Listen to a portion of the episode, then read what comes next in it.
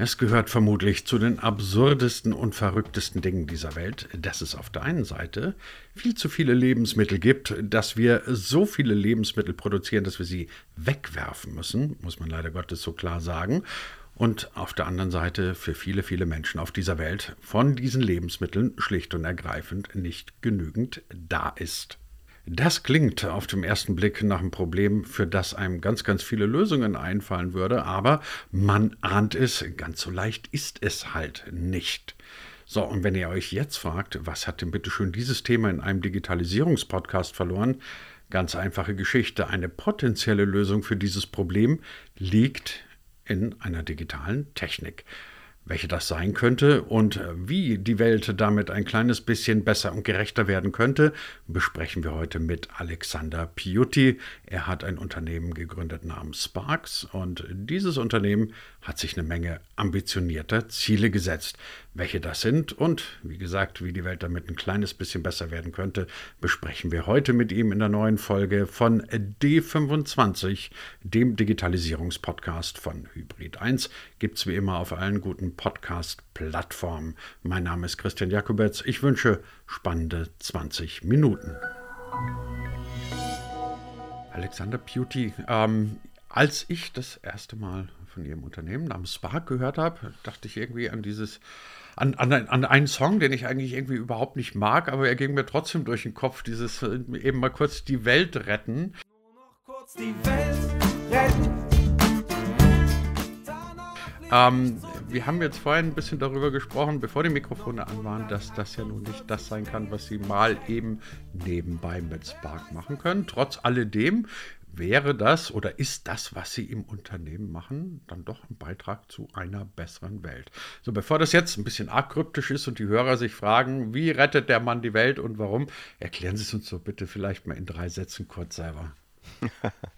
Okay, das kann ich so einfach in drei Sätzen, aber ich, ich probiere es mal. Dürfen auch fünf sein. Ja, also was ist das Problem? Ähm, Lebensmittelverschwendung klingt ja mal so dramatisch, aber ist eigentlich, wie ich gelernt habe, auch eher nur das Resultat und nicht das eigentliche Problem.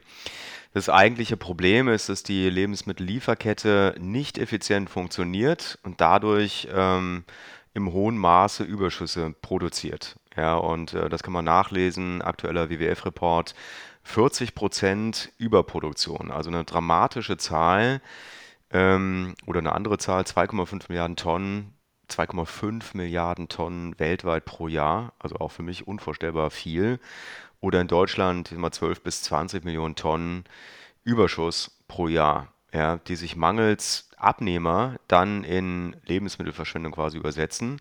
Und das ist das Problem. Lebensmittel sind verderblich, es muss schnell gehen, die fallen irgendwo an, da geht es nicht um B-Ware oder schlechte Qualität, es ist einfach zu viel, es ist ein Überschuss und der muss dann schnell umdisponiert werden oder verarbeitet werden. Und damit kommen wir zum Spa-Konzept, das genau ist unsere Aufgabe.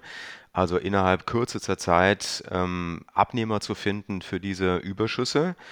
Und das machen wir auf der B2B-Seite. Also wir arbeiten mit Unternehmen und jetzt nicht mit den Konsumenten direkt und schauen, dass wir Kantinen aufschalten, Krankenhäuser, die wir schon haben als Partner, äh, viele gemeinnützige Organisationen, die das dringend benötigen, aber auch Verarbeiter und Lebensmittelproduzenten, die alle als Abnehmer eh schon unterwegs sind und dann quasi mit uns als Missionspartner diese Überschüsse verteilen und verarbeiten. Jetzt bin ich kein Experte für Lebensmittelproduktion oder für Logistik, deswegen eine Frage, die Ihnen vielleicht ein bisschen naiv vorkommt. Wenn wir seit offensichtlich vielen Jahren wissen, dass zu viele Lebensmittel auf der Welt produziert werden, warum produziert man dann nicht einfach weniger? Ja, das ist eine, das ist eine sehr gute Frage. Ähm, und wir sind auch keine Aktivisten und stellen uns äh, auf die Bühne und sagen, produziert alle weniger. Das würde auch keinen Effekt haben oder vielleicht sogar kontraproduktiv sein. Also ich äh, versuche den Leuten immer zu erklären, stell dir vor, du hast einen Eimer Wasser, ja, und da passt ein Liter rein und du weißt, du hast 17 Löcher im oberen Bereich und du musst da einen Liter rein ähm, fließen lassen, damit du unten gewünscht einen halben Liter rausbekommst. Ja, du hast aber nur diesen einen Eimer, ja, und du kennst das Problem, aber es geht leider nicht anders. Und so kann man sich die Lieferkette vorstellen, dass hier und da immer wieder Dinge abfließen, die eigentlich gar nicht abfließen sollen, ja, die Überproduktion. Und wenn es uns gelingt, den Eimer zu kitten und die Löcher zuzumachen, dann brauchen wir eigentlich genau nur so viel, was wir auch wirklich verbrauchen, konsumieren und dann wird automatisch wird die Überproduktion runtergehen. und das ist der Effekt, dass wir sagen, wir starten als ein Sekundärmarkt, also ein Plan B für den Supplier und sagen, was fällt uns denn noch ein an Abnehmern, die wir dir zuführen können, damit wird die Lieferkette effizient. Das machen wir mit einer KI-gestützten Distributionsplattform. Da komme ich auch her. Das ist mein Hintergrund, also digitale Marktplätze aufzubauen. So, das ist für uns jetzt nicht unmöglich. Ganz im Gegenteil, es ist unsere Leidenschaft, digitale Marktplätze zu bauen. So, und so entsteht eine Effizienz und, und so langsam brauchen wir gar nicht mehr diese 40% Überproduktion. Da wird automatisch die Überproduktion runtergehen müssen, weil viel weniger Nachfrage vorne äh, quasi ankommt. Ja? Also als ein Zwei-Schritte-Ansatz. Im ersten Schritt verteilen wir um, im zweiten Schritt gewinnen wir viele Partner, idealerweise alle in der Lieferkette, machen die Zwischenpartner. Es kann auch relativ schnell gehen. Ich glaube, da brauchen wir gar nicht 20 Jahre dafür, vielleicht so vier, fünf. Ja, wir haben ja auch schon ein gutes Momentum. Und dann ist das Problem tatsächlich gelöst reden wir ein bisschen über die Rahmenbedingungen von Ihrem Unternehmen, ähm, die Sie gerade angesprochen haben. Wie lange gibt es sie? Dann haben Sie schon gesagt, es gibt eine ganze Menge von Partnern. Wie viele haben Sie da? Und was denken Sie, was ist ein realistischer Zeitrahmen, in dem man ein, ein, eine Plattform so hinbekommt, dass es wirklich einen spürbaren Beitrag dazu leistet, dass die Überproduktion zurückgeht? Wie lange gibt es uns schon? Also gegründet, formal gegründet sind wir im März letzten Jahres, also ist noch ein junges Unternehmen. Ich persönlich habe das aber auch zwei, drei Jahre vorbereitet. Ähm, ne, die Zeit habe ich auch gebraucht, ähm, um Beziehungen aufzubauen in der Lieferkette, mit dem Lebensmitteleinzelhandel zu sprechen, mit dem Großhandel zu sprechen, mit den Produzenten zu sprechen, der Agrarwirtschaft, ne? Und zu schauen, passt das für die, ja, oder ist das eine spinnerte Idee? Und sobald ich mit den Insidern spreche, sagen die nett, aber klappt hinten und vorne nicht. So, und das habe ich aber nicht erlebt, ja, sondern es waren natürlich Fragen und wir haben uns, wir haben uns angefreundet, wir haben gemeinsam auch dieses Konzept entwickelt. Wir machen das partnerschaftlich mit der Lieferkette. Und ähm, das hat aber gedauert, weil es ja auch ein sensibles Thema. Nicht alle schreien da sofort Hurra, wenn es um Überschuss geht und Lebensmittelverschwendung. So, und so habe ich zwei, drei Jahre vorbereitet. Ähm, wie viele Partner haben wir heute? Ich würde schätzen 50, 60. Vor allem auch große Partner. Wir haben gesagt, wir wollen erstmal dort starten, wo wirklich viel Überschuss anfällt. Das sind Zentrallager der Lebensmitteleinzelhändler, große Umschlagplätze, Südfrüchte-Importeure, ne, also wirklich vorne in der Lieferkette, eher weniger hinten, schon gar nicht die Supermärkte, ist für uns noch zu kleinteilig. Und auf der Abnehmerseite genauso, große Partner wie die Kompassgruppe, Eurest, ja, größter Industriecaterer der Welt, ähm, die überraschend angesprungen sind auf uns, haben gesagt, Mensch, da müssen wir unterstützen. Die darf ich auch erwähnen. Wir haben ähm, zwei führende Lebensmitteleinzelhandelsketten. ich sage jetzt mal keinen Namen, es gibt keine Pressemitteilung, aber ich glaube, wir alle wissen, wer das sein kann. Wir haben drei, vier große äh, Großhändler ähm, und wir haben inzwischen auch eine ganze Reihe von Agrar- Produzenten, sehr, sehr große. So, und das freut uns. Ne? Das, das, das wussten wir ja vorher nicht. Wir haben kein Vorbild im Sinne von, wir machen das so wie die, die Leute da in den USA. Also was wir tun, ich bin auch so ein bisschen wie die Jungfrau zum Kind gekommen, ist eine echte Innovation, ähm, wo es vor allem auch um Vertrauen geht. Ich wiederhole mich, das hat ein bisschen gedauert, aber so konnten wir jetzt in der kurzen Zeit auch ähm, wirklich uns schnell entwickeln und einiges an Tonnage aufbauen und, und merken, die Ampeln stehen auf grün und jetzt geht es eigentlich nur noch um die Umsetzungsgeschwindigkeit. So, wie lange kann das dauern? Ich persönlich glaube, und das mögen andere Leute anders sehen, das kann sehr schnell funktionieren, weil wenn wir uns erfolgreiche Plattformen anschauen, viele deutsche gute Beispiele auch, Auto 1 oder ein Flixbus oder ein Deliver Hero oder ein Zalando, sind alles Plattformen oder auch die großen etablierten wie Amazon und Facebook und Google, die brauchen alle immer so ein, zwei, drei Jahre, ähm, gehen so ein bisschen seitwärts, werden gar nicht wahrgenommen und, und auf einmal gibt es so eine Art Tipping Point, es geht los. Und wenn es dann funktioniert, dann ist es oft auch exponentiell. Und so habe ich das auch gelernt. Wie gesagt, ich baue seit 20 Jahren digitale Marktplätze. Und so haben wir auch Spark aufgestellt, dass wir sagen, also wir, wir investieren in die Partnerschaften am Anfang, das ist das Allerwichtigste. Dann kommt die Technologie, aber erst dann. Und dann gehen wir gemeinsam in die Skalierung und ich glaube, da sind wir kurz davor. Deswegen bin ich zuversichtlich, es ist eine gute Nachricht, da kommt eine Lösung, die für alle gut funktionieren kann. Und jetzt müssen wir schauen, dass wir im Schulterschluss das gemeinsam hochfahren. Jetzt ist ja bei aller Motivation immer auch die Frage nach der Finanzierung da. Wie finanzieren Sie sich ähm, und äh, wie wird daraus ein Modell, von dem dann beide Seiten profitieren? Also bei den, bei den Partnern kann ich es mir sogar noch ganz gut vorstellen, weil ich sage, die äh, eine Überproduktion ist ja ökonomisch erstmal nie sonderlich sinnvoll, aber ich vermute mal, bei Ihnen alleine äh, kann es ja alleine die intrinsische Motivation noch nicht ganz richten. Irgendwie müssen sie sich ja auch finanzieren. Ja, das ist richtig. Und äh, ich, ich habe das Glück, als, als Seriengründer habe ich auch schon ein bisschen Geld verdient in meinem Leben, habe da, wie gesagt, zwei Jahre erstmal vorbereitet, auch selber finanziert und, und äh, die ersten Kosten selber getragen, um zu schauen, klappt das überhaupt? Ja, und da wollte ich nicht zu früh Investoren reinholen, um zu sagen, kann sein, dass es überhaupt nicht klappt und dann haben wir euer Geld verbrannt, sondern das habe ich erstmal selber gemacht.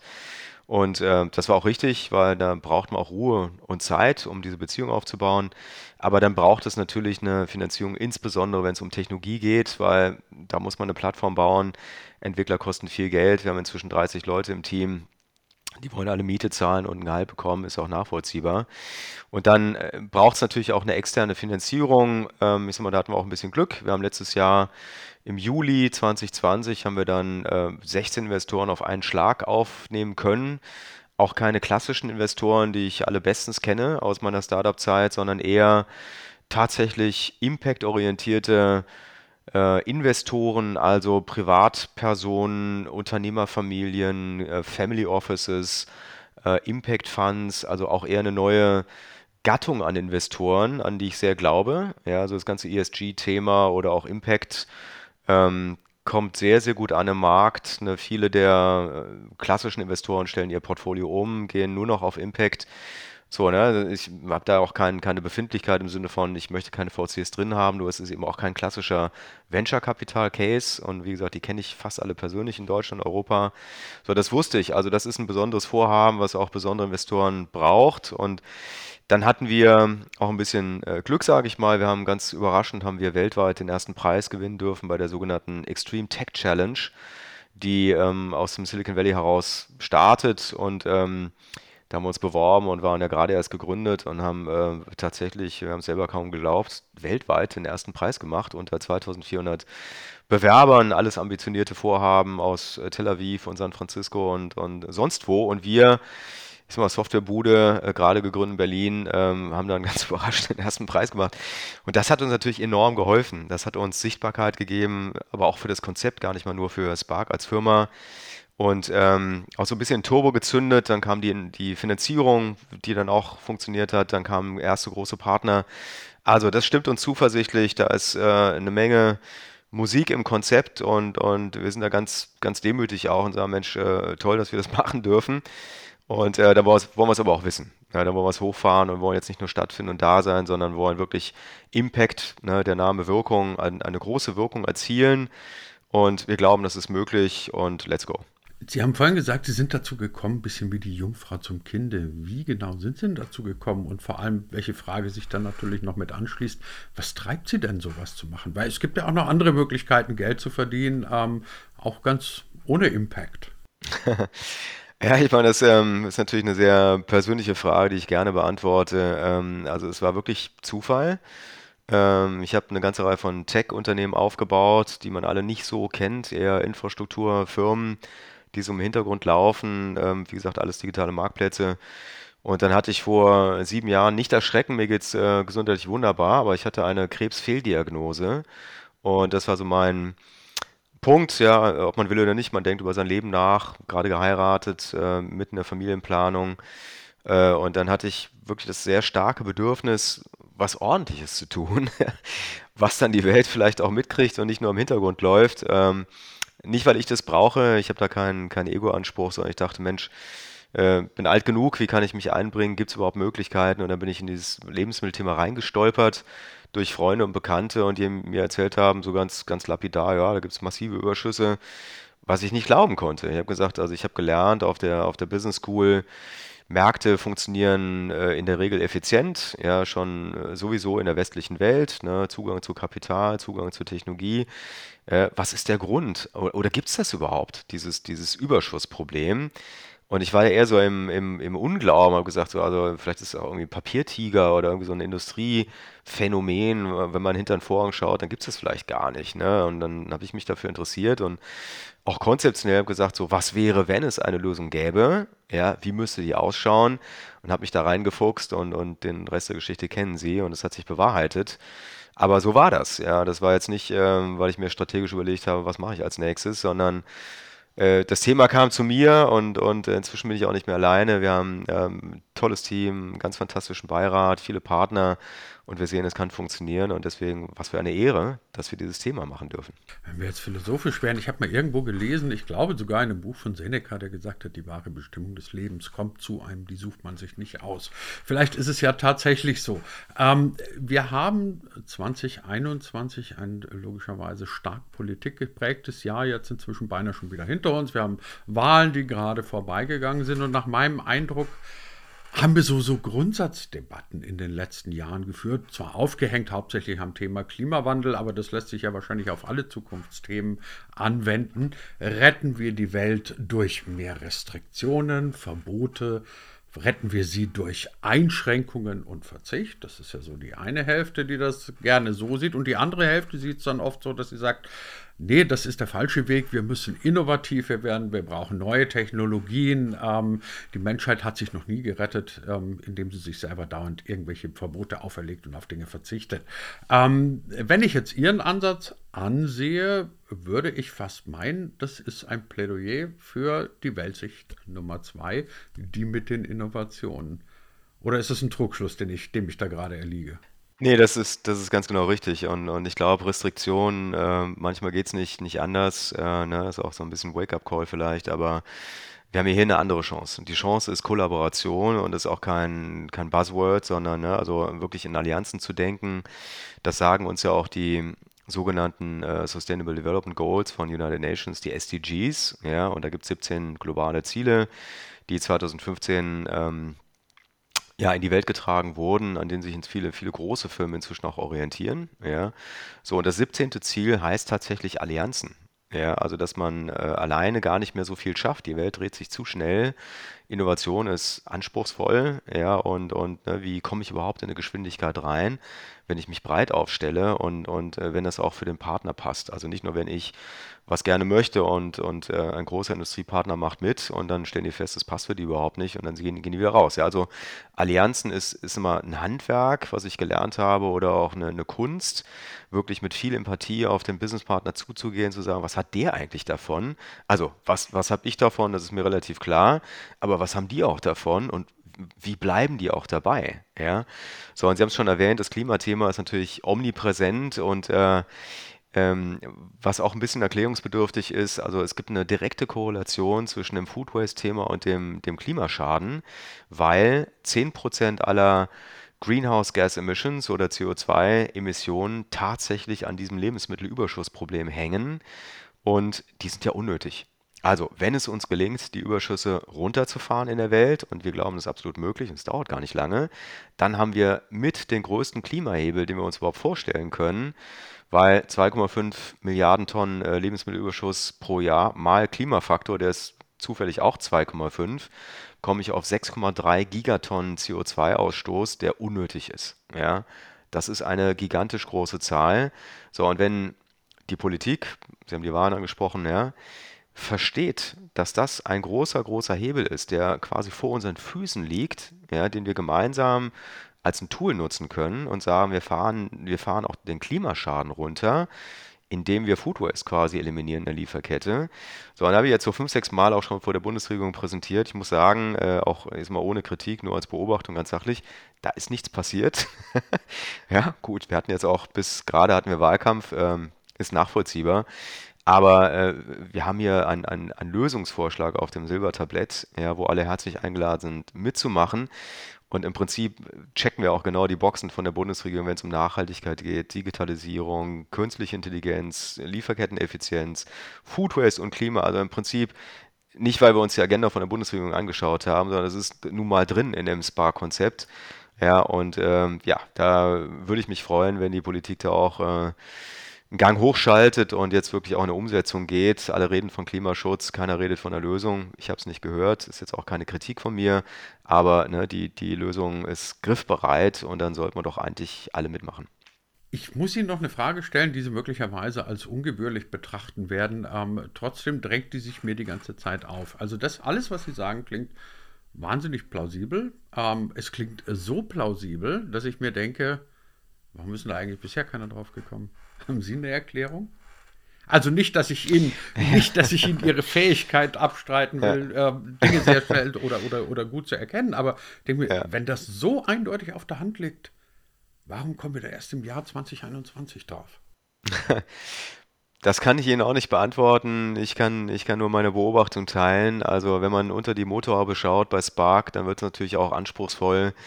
Jede digitale Plattform, äh, gerade wenn es um künstliche Intelligenz geht, und damit fangen wir gerade an, äh, da wird es dann, ich sag mal, für mich sehr spannend als Ingenieur und Automatisierungstechniker, für andere Leute vielleicht ein bisschen abstrakt.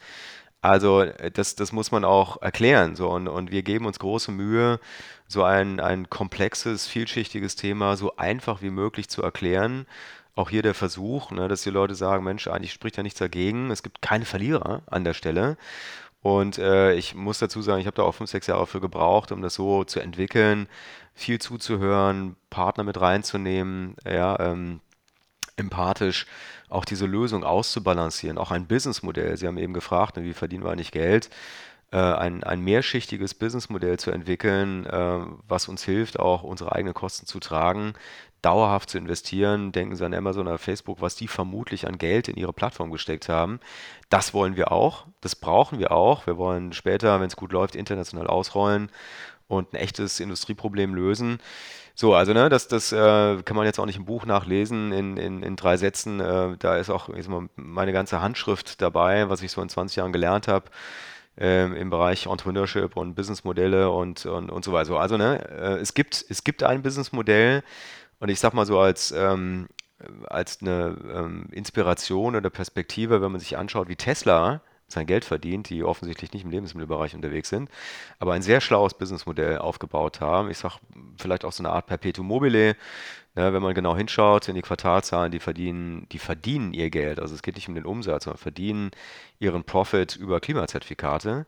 So, und das werden wir auch tun mit Spark, dass wir sagen, also ne, in, indem wir Überschüsse reduzieren, das quantifizieren wir, lassen uns das dokumentieren, zertifizieren. Wir sprechen jetzt mit TÜV und DEKRA und solchen Leuten als mögliche Zertifizierer, holen alle Partner rein, die geholfen haben auf der Lieferkettenseite, aber auch Technologieprovider wie Lufthansa Industry Solutions, Partner von uns, ne, die also ermöglichen, ein solches Klimazertifikat, was einzigartig ist in der Welt, ähm, in den Markt zu bringen durch Spark und dann werden alle beteiligt. Ne? Und damit gibt es dann nochmal auch einen, einen, einen weiteren wirtschaftlichen Anreiz über die Umsätze, die dann kommen, über das Klimazertifikat und die Deckungsbeiträge, jetzt mal abgesehen von dem Kerngeschäft, was wir machen. Und damit wollen wir ein Turbo zünden, quasi, um, um auch die, die Überschüsse rauszusaugen aus der Lieferkette. Stichwort Skalierung und Geschwindigkeit. So, ne? Also da, da ist auch viel unter der Motorhaube. Ähm, ja, manche Leute sagen, ihr startet doch eigentlich gleich vier, fünf Firmen auf einmal, also so eine Art Ecosystem, das ist richtig, ja. Und genau das ist auch die Balance zwischen den einzelnen Stakeholdern, Teilnehmern im Konzept. Das ist nicht trivial, macht uns aber großen Spaß und wir merken ja auch, wir haben, wir haben jetzt keine rote Ampel vor der Nase. Äh, aber deswegen dauert das auch ein bisschen. Dann sind wir gespannt, wie sich das weiterentwickeln wird als Modell. Ein Unternehmen namens Spark, das nicht nur die Welt ein bisschen besser macht, sondern auch noch eine digitale Plattform ist, die durchaus zukunftsweisend sein könnte. Und mit dem Gründer und dem Kopf dahinter, nämlich mit Alexander Beauty, haben wir uns heute unterhalten in dieser neuen Folge von D25. Ich sage herzlichen Dank, Alexander Beauty. Ich bedanke mich. Vielen, vielen Dank. Alles Gute.